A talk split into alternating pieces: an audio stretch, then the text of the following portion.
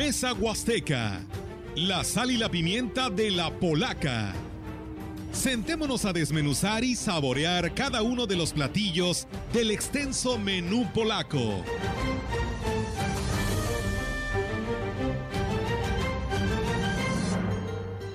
Gracias por continuar con nosotros. Son las 11 de la mañana con 6 minutos. Le damos la más cordial bienvenida a este espacio de Mesa Huasteca, donde como ya usted conoce la dinámica de este espacio, pues platicamos de temas eh, de relevancia en nuestra Huasteca Potosina. Hoy eh, le damos continuidad a un programa que eh, realizamos hace dos sábados con la gente que pertenece al organismo operador del agua en Ciudad Valles. Quiero darle la bienvenida. Empezamos por orden de, de lugares.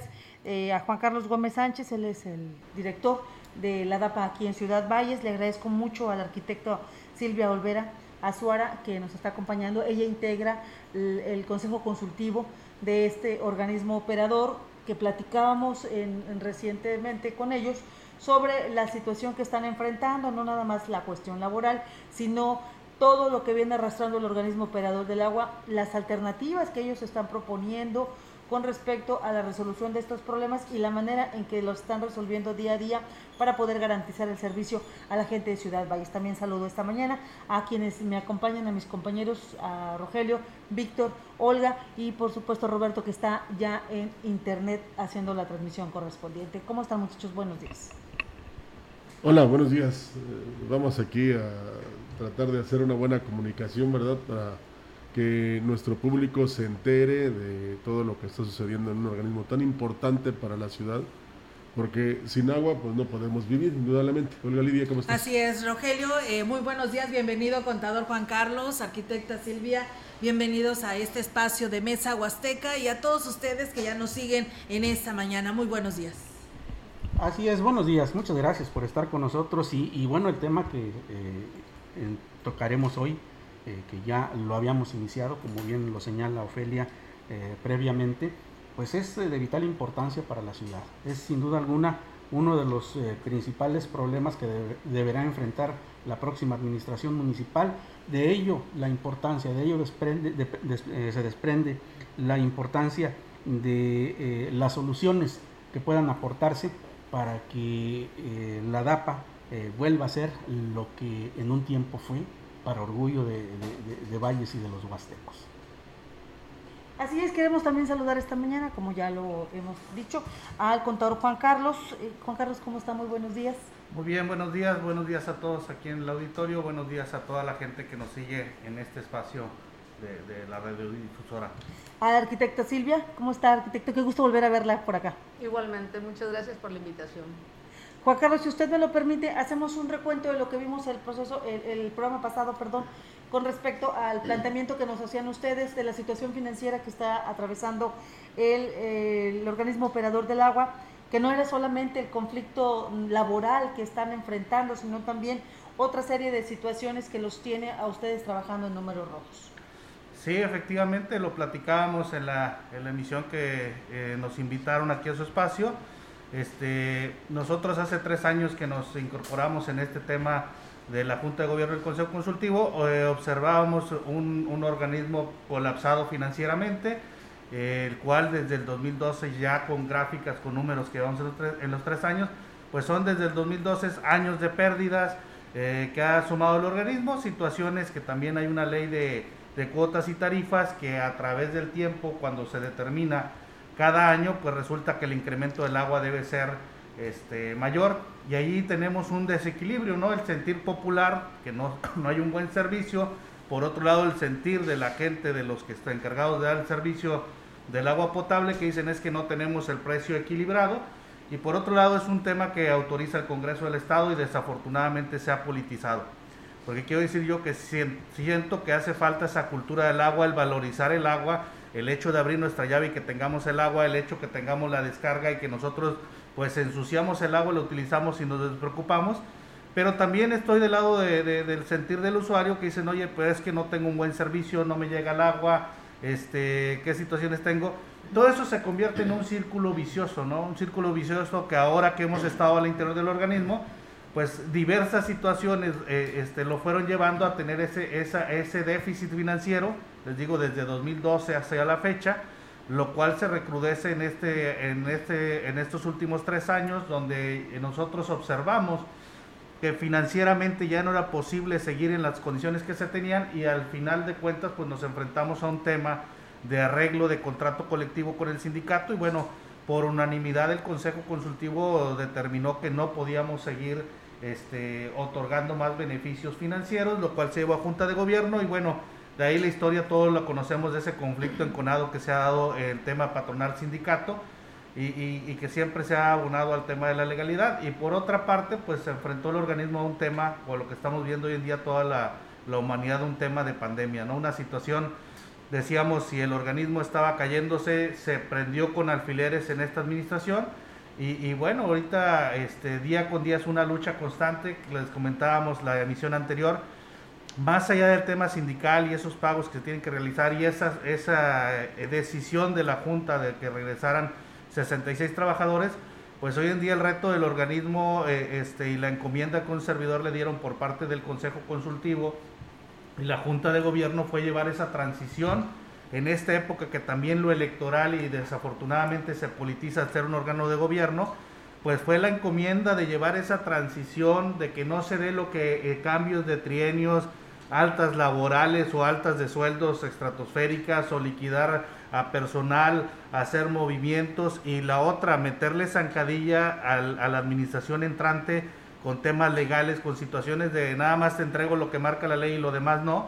Esa es la petición y la situación de tratar de que esos brincos que observamos también en lo que hemos estado ahí, que eso ha, ha demeritado y ha perjudicado, pues de ahí que esa es la encomienda que tenemos. Nos lo comentábamos la reunión pasada, sin conocer colores ni partidos, les he de decir que la gente del Consejo Consultivo este, no pertenecen a partidos o si pertenecen a partidos, lo puedo decir los tres años que, he estado ahí, no se ponen sobre la mesa y nosotros sin conocer el nombre del, presidente electo, quien fuera a ser electo en ese momento, pues se decide esa situación. Hoy en día ya tiene nombre y apellido quién es el próximo presidente municipal y es el licenciado David Medina, con quien incluso ya tuvo un acercamiento con el Consejo para seguir trabajando en los diversos temas. Como les decíamos, no es el sindicato nada más, no es el tema laboral, hay temas de impuestos que hay que ir solucionando, que vamos a, a, negociando con autoridades, este, y hay temas de infraestructura, que es lo que se traduce a una deficiencia del servicio, y no podemos detenernos por cambios de gobierno, incluso es lo que hemos platicado con el presidente electo, que hay toda la disposición de que aprovechemos, aquí el tiempo es oro, porque los recursos que se van a ejercer en el 2022 tenemos que empezar a ver de dónde los buscamos. Entonces no sería justo para Valles que entorpezcamos las, decisiones de ahorita y que a la nueva administración se le, se le, pongan piedras en el camino y que no logren cojar proyectos para 2022. O sea, ese es el panorama que estamos o bajo el sentido que estamos trabajando, que más bien hacer equipos con todos los involucrados para que podamos avanzar más rápido en el problema. Yendo por partes, eh, ¿se puede poner punto final a este conflicto laboral? Sí, sí se puede poner punto final. Digo, que te voy a decir en el sentido, la Junta de Gobierno instruyó a la dirección que viera los medios legales, porque digo, al final, el razonamiento legal por el cual se toma esa decisión por parte de la Junta de, de la Junta de Conciliación del Trabajo, no están de acuerdo, nos lo hacen saber, le hicimos saber también las cuestiones jurídicas a la Junta de Gobierno y bueno, nosotros este, atendiendo esa situación vamos a impugnar, por lo que dices de punto final, pues no podemos estar de acuerdo ante una situación que jurídicamente no, no nos correspondía, pero como lo hemos dicho, también tenemos la instrucción de que si ese es un mandato de autoridad, tomáramos las previsiones financieras para que regresaran los trabajadores. Y lo demás, te digo, pues es una situación que yo le he externado a todos los trabajadores de DAPA, que se genere un buen ambiente laboral, que vean el objetivo que es dar el servicio del agua, pero desafortunadamente pues en el día a día sí nos hemos enfrentado que hay un clima laboral un tanto adverso, que eso tendremos que trabajar en, darle, darle ese cambio y como bien dices, para darle punto final a esta situación. Y contador, eh, aprovechando este momento que, eh, que, tenemos con usted, eh, el programa pasado nos hablaba de focos rojos para esta administración, esta DAPAS que está viviendo en estos momentos. ¿A esto se debe el cierre de los módulos del pago de los recibos del agua potable? Porque hay cierre ya de, de varios de ellos donde la ciudadanía nos dice que esto, la verdad, ayudaba mucho a la población sin necesidad de tener que ir hasta la DAPAS. Este, bueno, recordarán que el tema de los módulos de la operativa, precisamente en el 2018, cuando estalla la huelga, pues hubo esa necesidad de quienes eh, dirigían el organismo operador, de quienes estaban al frente, yo le llamo armar una DAPA satélite o ver la forma de operar y que no se entorpeciera el servicio eh, este, que se tenía.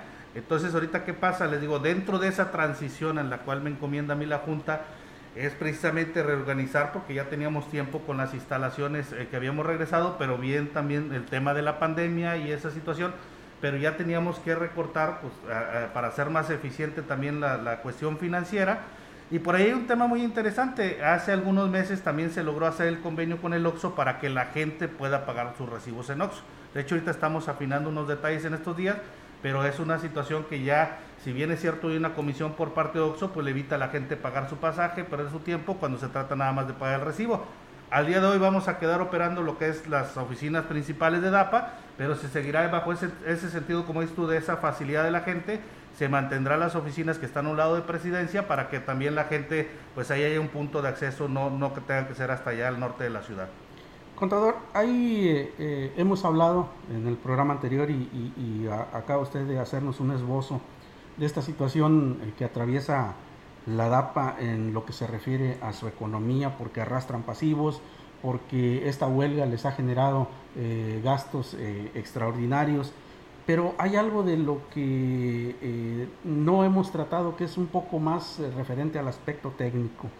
Y es que eh, la DAPA atiende muchas fugas que se dan en la ciudad, las atiende con mucha eficiencia, pero eh, pues hay fugas que no se ven, hay fugas que no se detectan y que están ahí. Y, por otro lado, bueno, también la capacidad de la DAPAS de tratar las aguas residuales.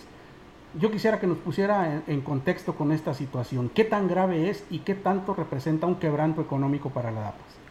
más allá del quebranto económico, me gustaría, si me permiten, que la, arquitecto eh, esté ya ha estado durante mucho tiempo en este tema y es algo que de repente como compañeros de consejo me decía, Juan Carlos, vemos muchos temas financieros y legales que a lo mejor son los que tú ves, pero dice, los temas técnicos que ella, digo, hay, digo, el, el arquitecto tiene mucha experiencia en ese sentido y tiene muy palpado la deficiencia y el daño que hay por no darle ese mantenimiento a la infraestructura. Adelante, arquitecto, por favor. Buenos días. Sí, mira, em, realmente la, inquietud de, pertenecer al, consejo no es permanecer durante todo el tiempo por estar, sino simplemente por transmitir todos los errores que se hicieron trienio tras trienio y se heredan a la siguiente administración. Como bien dice el contador Juan Carlos, al inicio de, esta administración o al final de la de Jorge Terán, que fue cuando se hizo este consejo consultivo, se pretendía realmente, este, o se escogió realmente a las personas que, que no tuvieran un partido, que no tuvieran un interés personal para formar este consejo. ¿Por qué? Porque, porque nosotros representamos a la ciudadanía.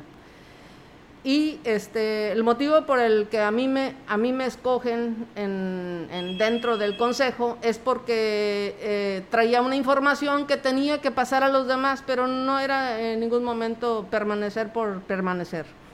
Entonces ahí empezamos a ver las cuestiones. Una es de que el, más del 40% de nuestros drenajes están colapsados y al estar colapsados quiere decir que este, todas las aguas negras van al subsuelo. La planta de tratamiento Birmania no es suficiente y jamás se le dio un, mantenimiento adecuado, entonces está en pésimas condiciones y está, estamos, realmente el servicio que tiene la ciudad es muy deficiente. Si realmente queremos tener una ciudad que albergue el turismo nacional e internacional, pues tenemos mucho trabajo por hacer. Y ese trabajo por hacer se ha ocupado, en vez de hacer y de prepararnos para una nueva planta de, tratamiento o varias plantas de tratamiento o, o, dejar obsoletas las que ya existen porque, no tienen, porque tienen mucho gasto. Por ejemplo, la lagunar que cuesta rebombear el drenaje hacia ellas para después verterlo sobre el arroyo de las cruces, que a su vez va al río, y el río es el turismo, es para el turismo, y la otra planta medio trata las aguas y e igual contamina, entonces estamos hablando de que somos un foco de infección y que ningún turista si sabe eso va a venir a usar nuestros ríos. Entonces, independientemente que, que muchas comunidades del mismo río obtienen su, su agua para uso común. Entonces, en realidad, el tema laboral, este, financiero, pues es un tema que lejos de ayudar, nosotros en esta, en esta nueva, este, nuevo consejo dijimos, ya hay que cortar eso, ya este, no es posible. Llegamos a un acuerdo, pero usted sabe que hablar con una persona que tiene sus peticiones, pero que no escucha, solamente está obstinado en sacar sus peticiones, es imposible tener un diálogo. O sea, es o me lo das o me lo das, porque era un cambio de, trienio.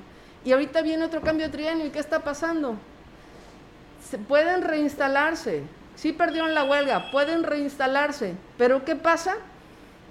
Lo que pasa es de que no, no me muevo hasta que no me subas el sueldo. Y están obstinados en lo mismo. Entonces dice uno, ¿cuál fue el sentido de dejarlos meterse otra vez a operar la DAPA? La DAPA está deficiente y con esas actitudes pues nos vemos en un, tema de trabajo muy, muy feo, este, donde si, no, si, faltan recursos técnicos para hacer funcionar bien nuestro sistema de agua y drenaje, pues lo peor, es que la gente tampoco está cooperando.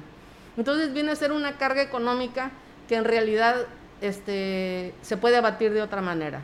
Hay manera de sacarlo más económicamente, pero este, hay como un atado de manos que, que se generó a partir de que la Junta le permitió este, reincorporarse a la gente. Y no habría ningún problema si estuvieran en la actitud de trabajar, pero no están en esa actitud.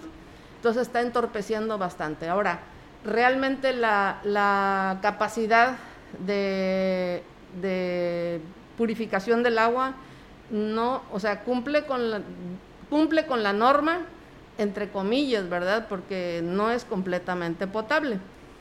Probablemente para nosotros ya nos adaptamos, pero para un turista, pues a lo mejor no nos van a calificar como aptos.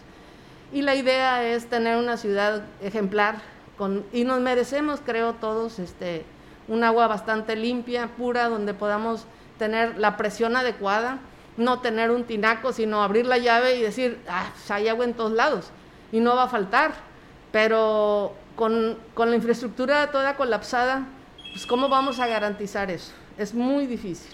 Eh, mire, en este programa nos hemos caracterizado por ser muy directos y si de repente no nos pueden contestar alguna pregunta lo comprenderemos, pero nos llaman del público para decirnos, o por mejor dicho, hacerles la pregunta cuántos empleados hay entre sindicalizados y de confianza y que si también existen aviadores.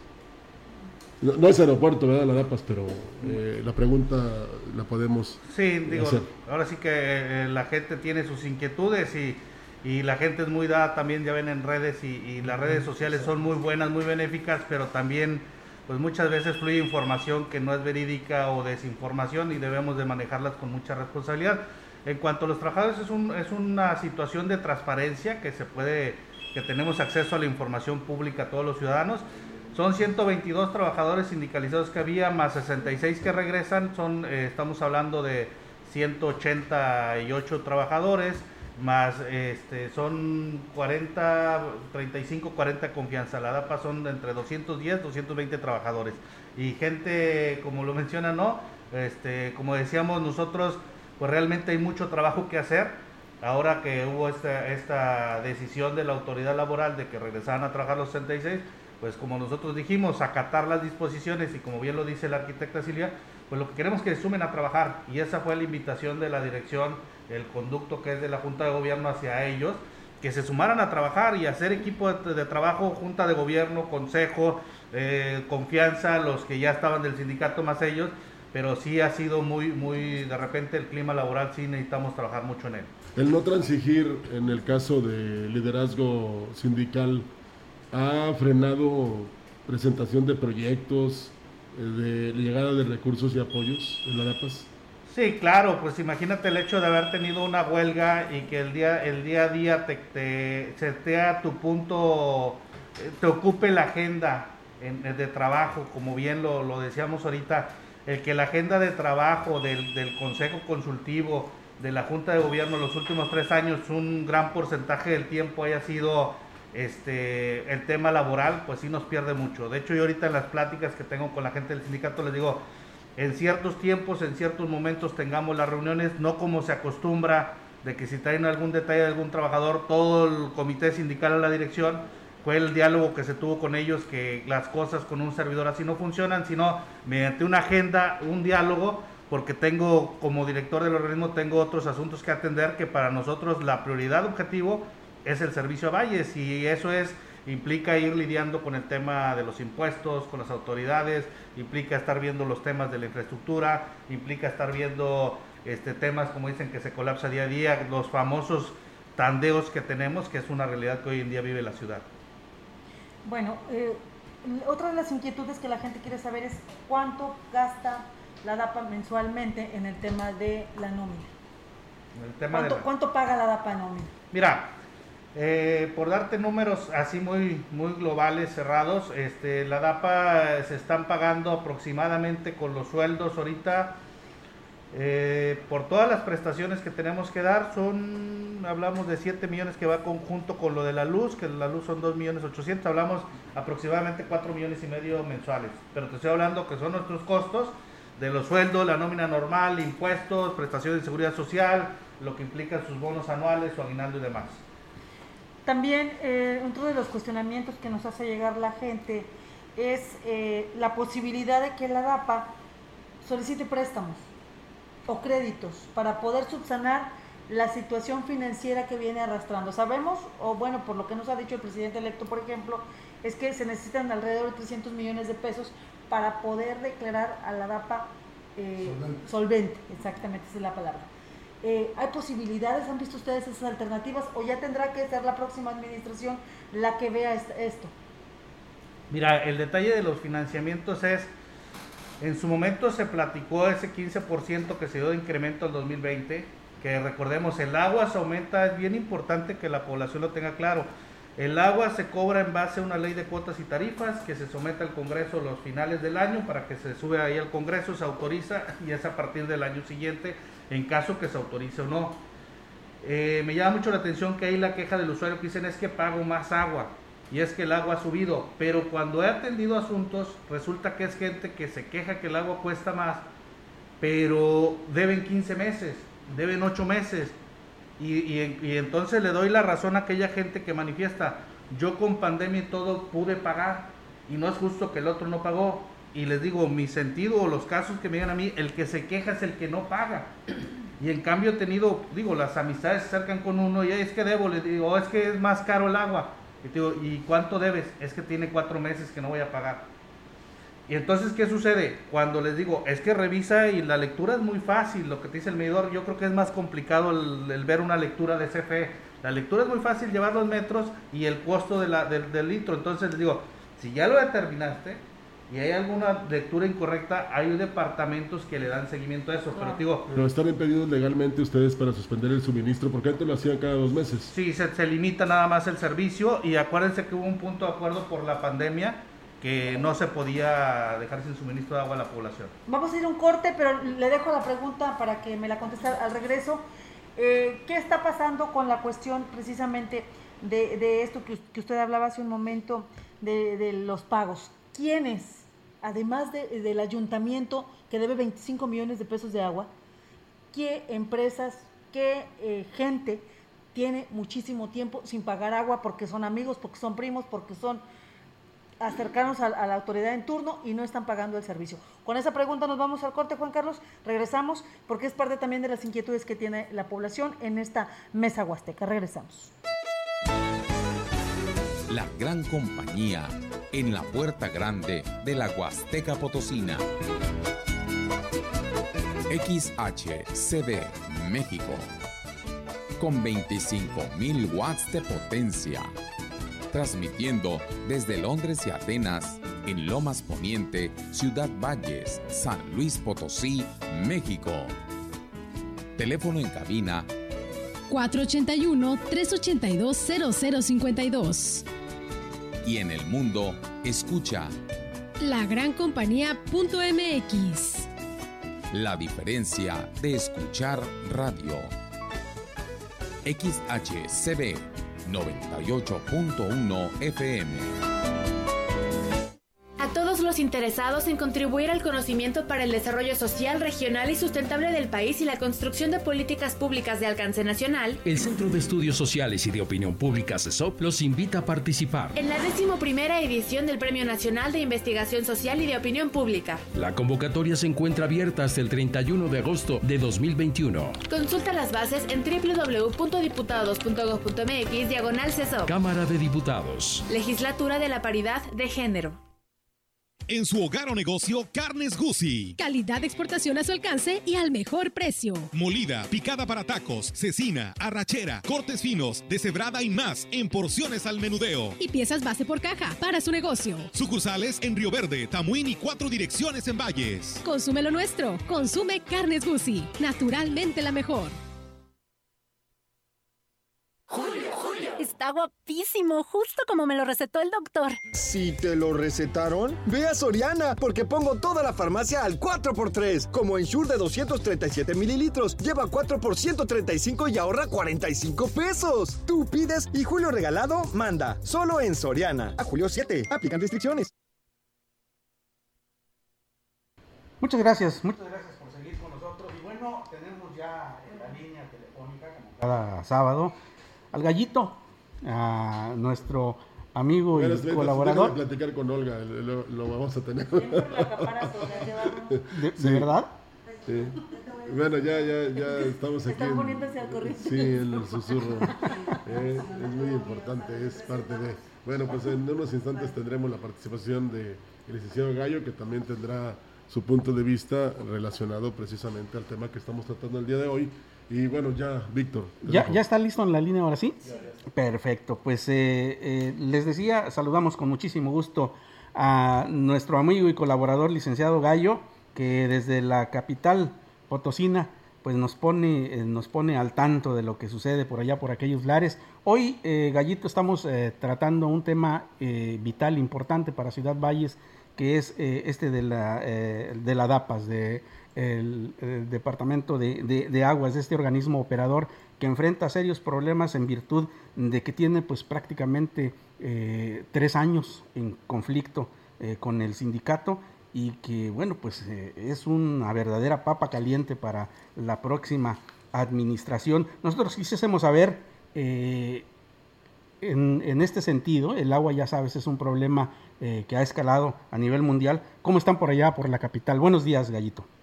Con el gusto de saludarles a toda mi amadísima dorada Huasteca Potosina, como siempre, un beso enorme, un abrazo de verdad con mucho cariño.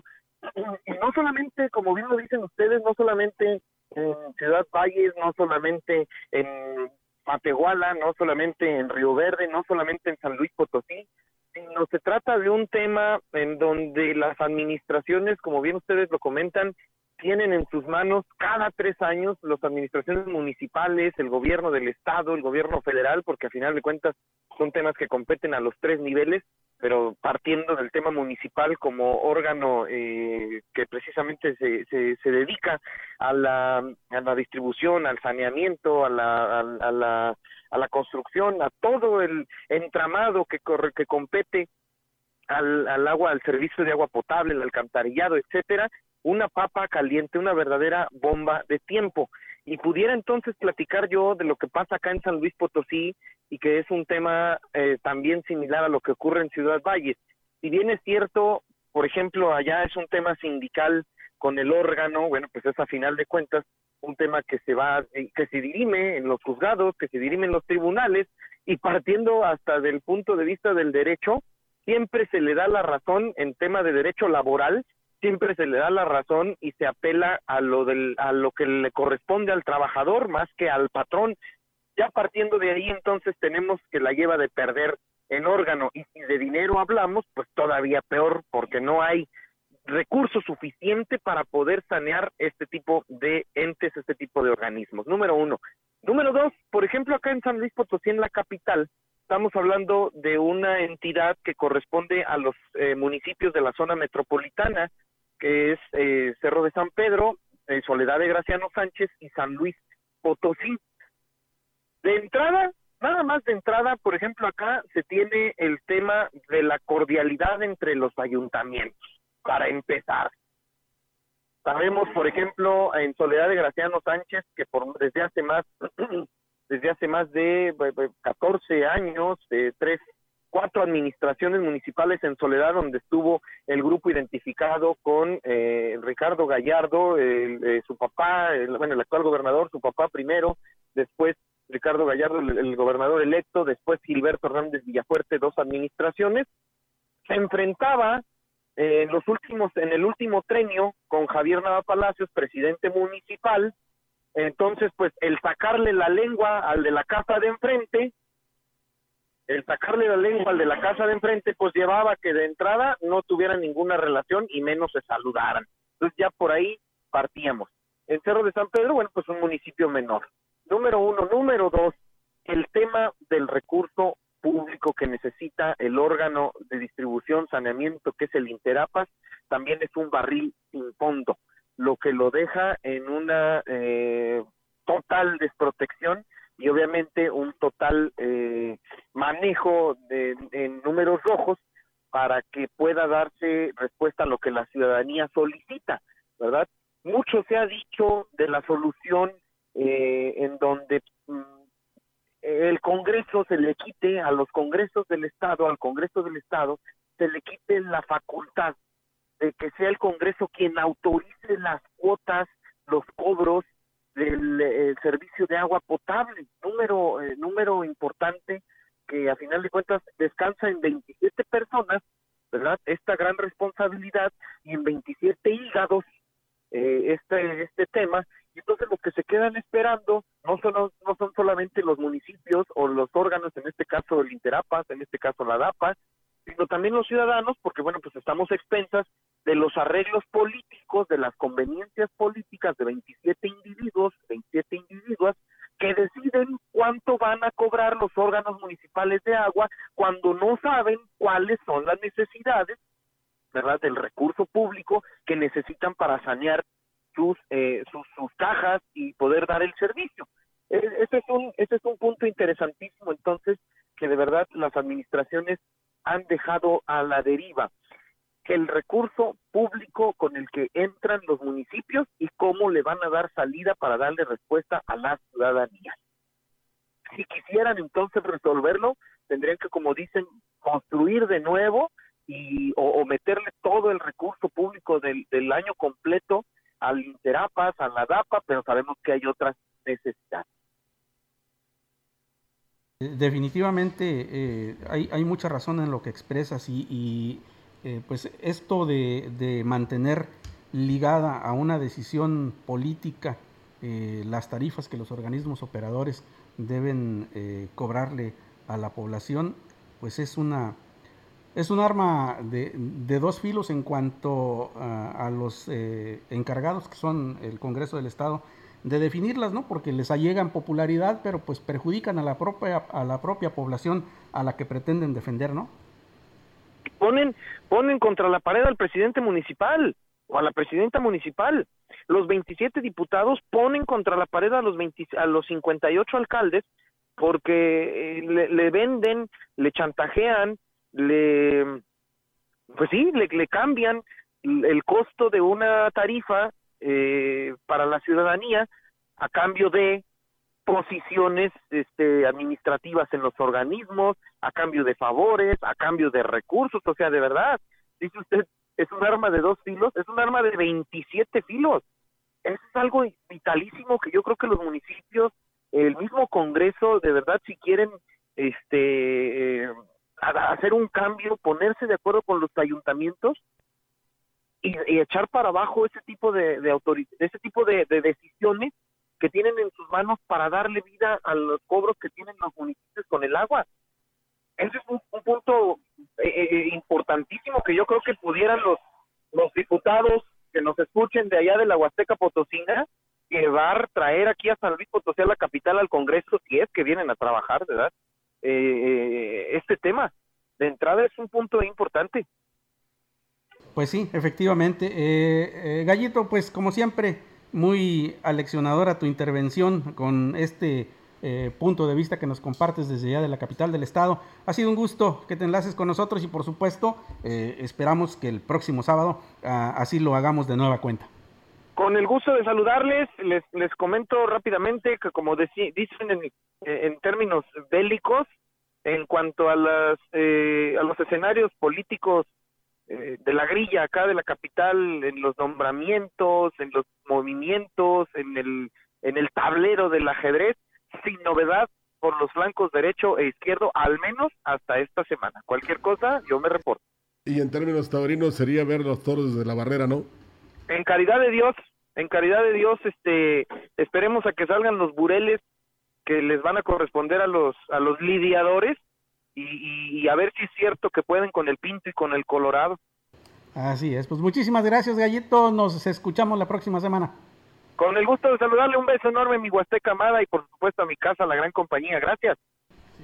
Bueno, pues ahí están los comentarios del licenciado Gallo que eh, también participa en Mesa Huasteca. Eh, retomamos la plática con eh, el contador Juan Carlos, director del organismo operador del agua, con Silvia Olvera, que es integrante del Consejo Consultivo de este organismo. Y bueno, dejaba la pregunta antes del corte.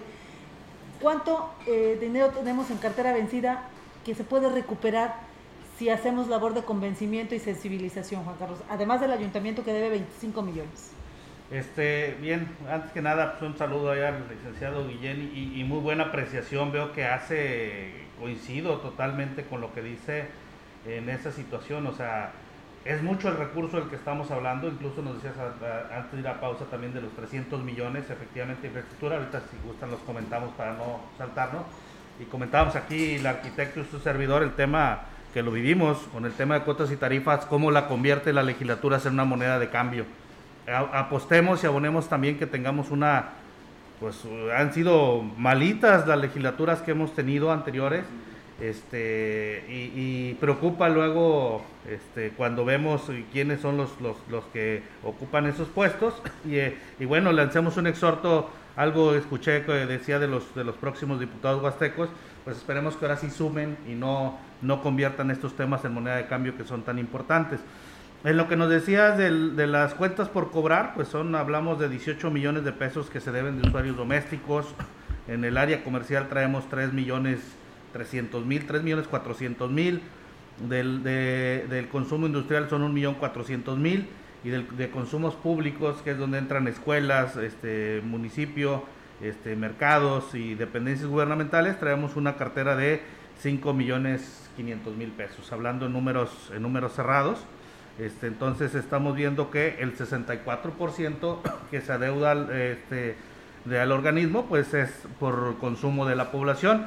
Y fíjate que la mayor cantidad son consumos más allá de 12 meses, lo cual casi nos dan los 10 millones de pesos. Entonces, sí traemos una cartera de, morosidad en ese sentido, más allá de la cifra que como bien mencionabas, pues que el municipio, el municipio este, tiene esos, esos importantes adeudos y que lo decía ahorita, lo comentábamos, ¿no? El municipio es quien debe tomar la batuta en cuanto a la inversión del recurso y planear bien sus presupuestos fiscales para asignar la partida que merece el servicio de agua para toda población. Yo es una de las partes que he observado, que en el Plan Municipal de Desarrollo, pues de toda ciudad debe ser un eje principal el tema del agua, del agua potable. ¿Alibrarían mucho o en poco eh, la recuperación de esos de más de 60 millones de pesos? No, claro, es, es liquidez para el organismo y este y, y esto representaría, digo, en su momento los números que tenía la administración, lo que se cayó de recaudación, también hubo un dato muy interesante ahora con la pandemia, mucha recaudación comercial se, se convirtió a, perdón, de consumo comercial se convirtió a consumo doméstico y eso en pesos también repercutió, locales que cerraron y demás, y, claro que ese recurso pues nos serviría para sanear temas que en su momento la dirección anterior dijo, priorizo el servicio del agua o pago impuestos, ¿no? Digo, ¿Puede haber requerimientos fuertes de parte de la DAPAS? Sí, de hecho hay un programa, ya se empieza un programa de, limitaciones, tiene que haber un programa de requerimientos, por ahí recordarán que, que, también medio se politizó ese tema de los requerimientos y de los cortes, que tuvimos una cascada de 300 amparos por más de 300 amparos de usuarios, este, que lo vimos más por tinte de conflicto de la huelga, de conflicto, eh, el conflicto sindical, porque sabíamos que el mismo jurídico que tenía el sindicato es el que asusó a los usuarios a no pagar y eso implicó una carga administrativa al organismo de más de 300 amparos de estarlos solventando y demás e incitando a la gente a no pagar. ¿Todavía están vigentes esos amparos? Son conflictos que se están llevando por la vía administrativa, algunos van en proceso de resolución y otros eh, este, hay un estatus ahí que tendríamos que revisar, pero sí, son situaciones que se siguen llevando. ¿Cuánto representan económicamente hablando? Pues mira, económicamente son, son este, usuarios domésticos, a lo mejor te diría en, en, pesos no mucho, pero son acciones que no avalan a, a, a, esa disposición del, del, del, consumidor, este, porque como bien te digo, yo veo que también nos falta en ese sentido la cultura del agua, veo mucha, y lo entiendo porque se traduce ese, ese situación, ese vicio, ¿no? Mal servicio, pues también yo no quiero pagar, pero creo que tenemos que valorar y, apoyar los que sí tenemos, los que sí nos llega el servicio, los que sí lo tenemos, tenemos que entrarle a pagar, porque les digo, yo muchos casos veo que me dicen que no tienen, que piden descuento y son gente conocida y dices, oye, pues sí te veo comiendo, te veo haciendo otros gastos y el agua creo que, insisto, no le damos el valor, el valor real que debe tener. Sí tenemos para la cheve, ¿verdad? para el pintado de uñas. ¿Qué vas a empezar, Rogelio, en allá? Para el pintado de uñas, pintado de este, pelo. Mi pregunta es para Silvia. Silvia, eh, ¿de cuánto es la tarifa que actualmente se paga en el organismo? Hablemos, este, pues el que nos interesa, que el, el doméstico, que es el que principalmente la gente está señalando, que dice que resiente que es mucho y todo eso. Y ¿Cuál es la propuesta que ustedes están haciendo que sería la tarifa ideal para poder más o menos irla librando con los gastos? Bueno, no tengo a la mano el, monto exacto porque yo no, no ah, estoy en esa área, pero lo que sí les puedo comentar es de que yo personalmente les comento, si yo tuviera que ir al río a traer el agua y gastar mi gasolina, mi tiempo, mi esfuerzo para llevar agua a la casa, creo que pagamos una miseria, la verdad. He tenido personas eh, de otros lugares que me han comentado, he estado con ellos, me dicen, yo vivo en Monterrey, me cobran un dineral y lo pago con gusto porque vivo en un cerro y lo que cuesta llevarme el agua hasta allá. No tenemos una cultura, realmente es, como un apapacho que queremos seguir teniendo, pero no es posible en estos tiempos. O sea, entiendan que la infraestructura de la red de drenaje y agua potable de la ciudad es como ya tiene arteriosclerosis, ya se murió, necesitamos una nueva. Entonces, ¿cómo es posible que queramos todavía tener este, más gente, más sueldos, de gente que ni siquiera está dispuesta a hacer su trabajo bien, sino nada más de exigir, exigir, exigir, como si fuera una mina de oro? Y en realidad todo el, el dinero que nosotros pagamos por un servicio, por un medio buen, mal servicio, todo se vaya en sueldos porque así lo determina del determinado sindicato, etcétera. Ese es, ese es como un cáncer que queremos erradicar como consejo, porque somos ciudadanos, porque no tenemos más que la vista bien clara de que el problema es añejo, de que no quieren soltar prenda porque ya viene otra administración y ahora sí los vamos a engatusar a que, pero desgraciadamente volvemos a caer en lo mismo. Si nos vamos o nos remontamos a a unos años atrás, veremos que cada tres años han obtenido algo, solo este, este no. Y esperemos que el que sigue tampoco. Eso es una tarea que tenemos. Es muy difícil porque son personas muy este, acosadoras, esa es la palabra.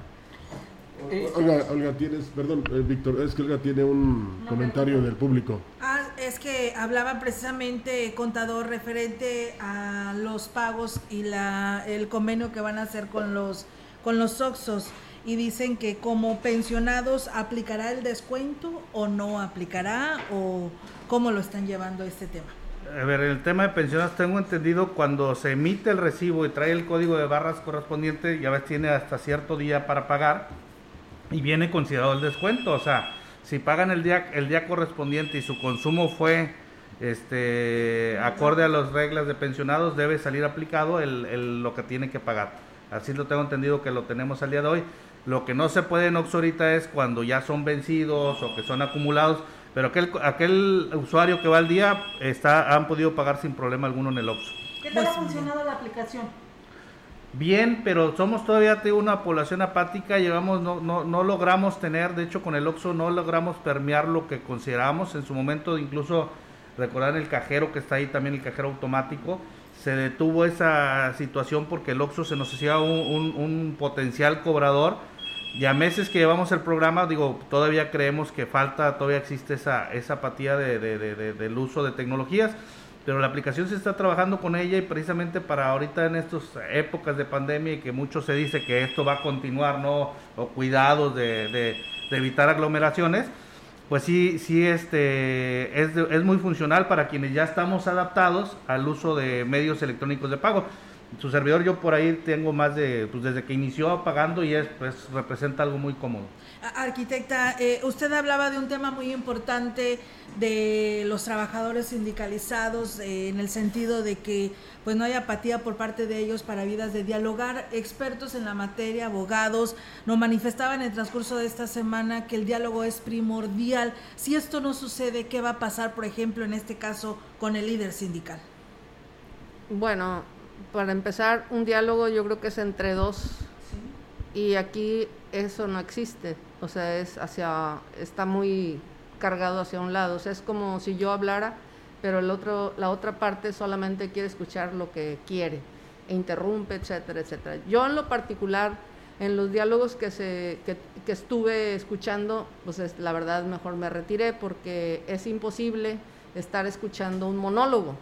Y realmente, como dice, si hubiese un diálogo, que lo hubo, y que se trató de, de, que esto no se fuera a huelga en su momento, la actitud era, pero queremos esto, o sea, no es, no es un diálogo que diga, es que ya dialogamos, sí, pero dialogar es consensuar. Entonces, acordamos, por ejemplo, subirle los salarios a las personas de riesgo, lo que era factible o lo que era este, lógico que sí, esta persona tiene más edad, vamos a hacer, este, a darle, tiene más riesgo, vamos a subirle su sueldo como se, indica, pero de 75 días de aguinaldo a 90, pues no podemos, la DAPA no tiene la solvencia, que queremos más este, de permiso para, para que estén sin trabajar, pero percibiendo un sueldo, tampoco podemos, que queremos esto, que queremos lo otro, son demasiadas cosas que no está en condiciones económicas la DAPA para hacerlo. Entonces, no,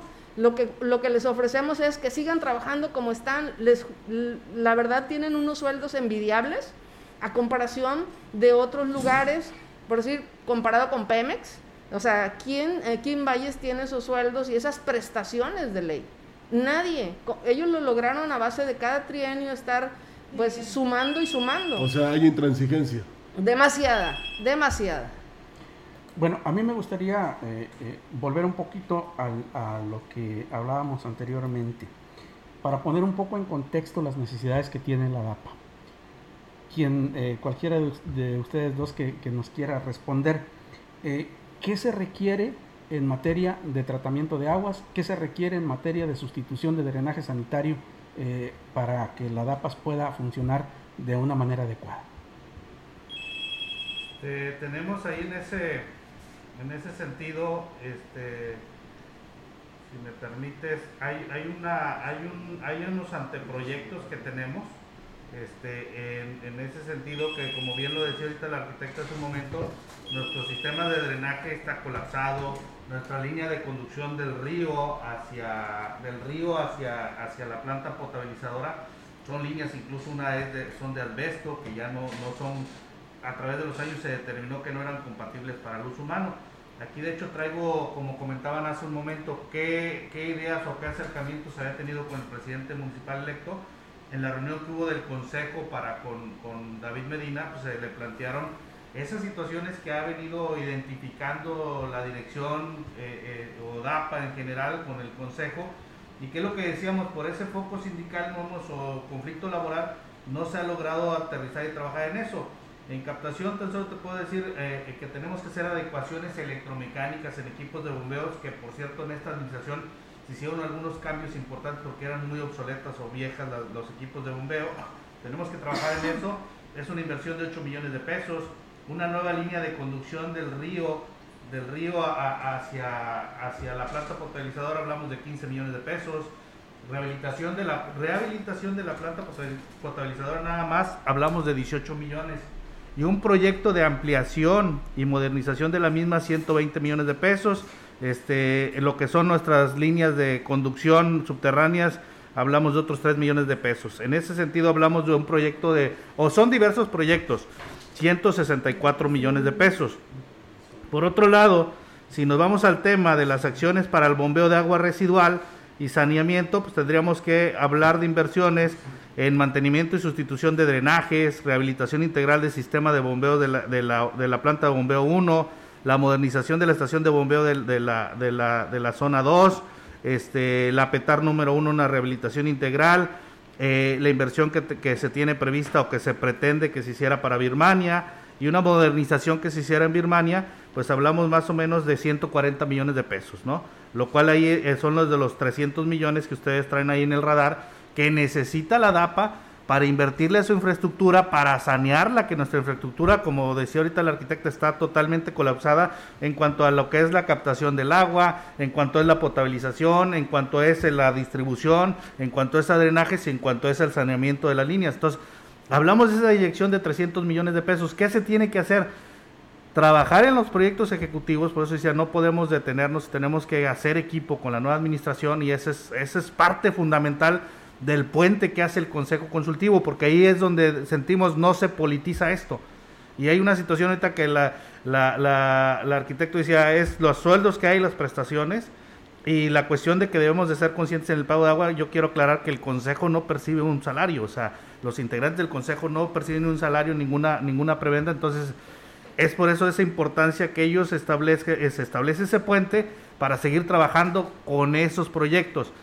Si logramos establecer, direccionar y la nueva administración que, que, esperemos sea de beneficio, que se alineó, que es un gobernador del, del, mismo partido, tenemos un presidente municipal que también compitieron en equipo y que están alineados al gobierno federal en cierta forma con su ideología de ellos, pues esperemos que sea una, un, veámoslo como un nicho de oportunidad para Ciudad Valles y los que tengamos elementos para aportar a la administración del licenciado Medina, pues lo que tengamos, lo que podamos para ayudarles a ellos a decir, oye, pues por aquí va el camino para bajar estos recursos. El hecho de que ellos tuvieran acceso a diversos recursos, digo, no hay la, el gobierno federal tampoco tiene la máquina de hacer dinero, pero que algo se aporte a la federación para ir paso a paso este, dándole salida a esta, necesidad de infraestructura, pues va a ser importantísimo, porque de lo contrario, día con día tenemos las fugas, el colapso de tuberías, y es donde se dan los famosos cortes técnicos, que ahorita el problema que tenemos al norte de la ciudad, que estamos bateando mucho con esa tubería que ven ustedes a cada rato se, se paró y paramos bombeos. Afortunadamente Codesol este año etiqueta una obra que se va a hacer para el norte de la ciudad, la cual debe quedar eh, este, concluida en este ejercicio fiscal y creo que eso, eh, al menos al norte de la, de la, ciudad, en 2022, pues tendremos ese problema eh, pues podría decir resuelto, ¿no? Muy interesante, pero ya nos vamos. Así es, yo nada más quiero compartir a nuestro auditorio, bueno, a, a, ustedes que están aquí como invitados y a quienes nos escriben, dicen de Laguna del Mante, habló un señor que paga 80 pesos al mes y si se pasa de uno a, a dos, da, eh, pues eh, son 25 pesos más y solo tiene agua martes y sábado. Dice, y en Valle se quejan de la tarifa y tienen agua todos los días. Pues bueno, ahí está. está. La señora Elvira Purata dice, reporta que en Carranza 1311 tiene un problema de más de año y medio. Eh, pues hay fétidos olores que se registran todos los días, dice así, han ido a reparar otras zonas como la Manuel González y Manuel Anaya, no, dice si se puede proporcionar un número para ir directamente a comunicarse porque ha acudido a la DAPAS y no le dan solución. Así es que, drenaje, bueno, ¿verdad? Sí, drenaje. Ahorita le voy a pasar el número telefónico de la sí. persona que nos escribe para que pues a ver si se le puede tener esta atención porque no nada más afecta a ella, sino a varios vecinos y desde de este antier sector. no tienen agua en el azulejo, ahí está. Sí, ese ya lo, ya lo reportamos. Okay. Y sí, ese problema del drenaje muy crítico porque hemos visto en estos tres años gente que incluso en riesgo de, de, de, de, su patrimonio, su casa, porque les brota hacia adentro el drenaje, o sea, situaciones muy complicadas. Silvia, Juan Carlos, les agradecemos muchísimo el haber atendido esta convocatoria. Es importante platicar a la gente y aclararle estos puntos porque hay muchas situaciones que no se comprenden y obviamente se culpa directamente a quien está a la cabeza. ¿Algo que ustedes estén agregar ya para retirar? No, muchas gracias por, por, la invitación y realmente yo nada más quiero dejar en, en la conciencia de cada usuario que si la infraestructura como, como tal continúa en este estado, es probable que nunca podamos, podamos ser o llegar a ser este, el, centro turístico que queremos y soñamos y tanto anhelamos y, traemos. Hay hoteles que se han quedado sin agua o con drenajes tapados porque realmente hay más flujo y, y, si el drenaje estaba roto y se fluía a través de con poca gente, cuando hay mucha gente se saturan y empiezan los problemas. Entonces, nos vamos a enfrentar a un problema muy, muy grande y creo que estamos siempre desviando la mirada hacia lo que viene siendo el personal que debería ser el mínimo, porque yo creo que en cualquier empresa, cuando una persona no funciona, hay un cambio. Claro. ¿Verdad? Gracias. Por supuesto. Juan Carlos, no pues muchas gracias con ustedes siempre por el espacio digo y agradecer ese vínculo que nos hacen con la, con la población y siempre atentos y agradecidos con los reportes que nos puedan apoyar este, y, pues gracias a todos por su espacio. Al pues, contrario, nos vamos. Nos vamos nada más rápidamente. Marta Santos se comunica y nos dice que lo que es el, el, paseo a las cascadas de Tamul se cerró en su totalidad y a las cascadas de Tamazopo solo apreciación visual para aquellos que andan turisteando en esa parte de nuestra Huasteca. como dijo Lucha Villa, vámonos. Así es. muchísimas gracias por el favor de su atención. Tengan un excelente fin de semana y nos vemos aquí la próxima. Pásenla bien. Claro que sí, buenos días.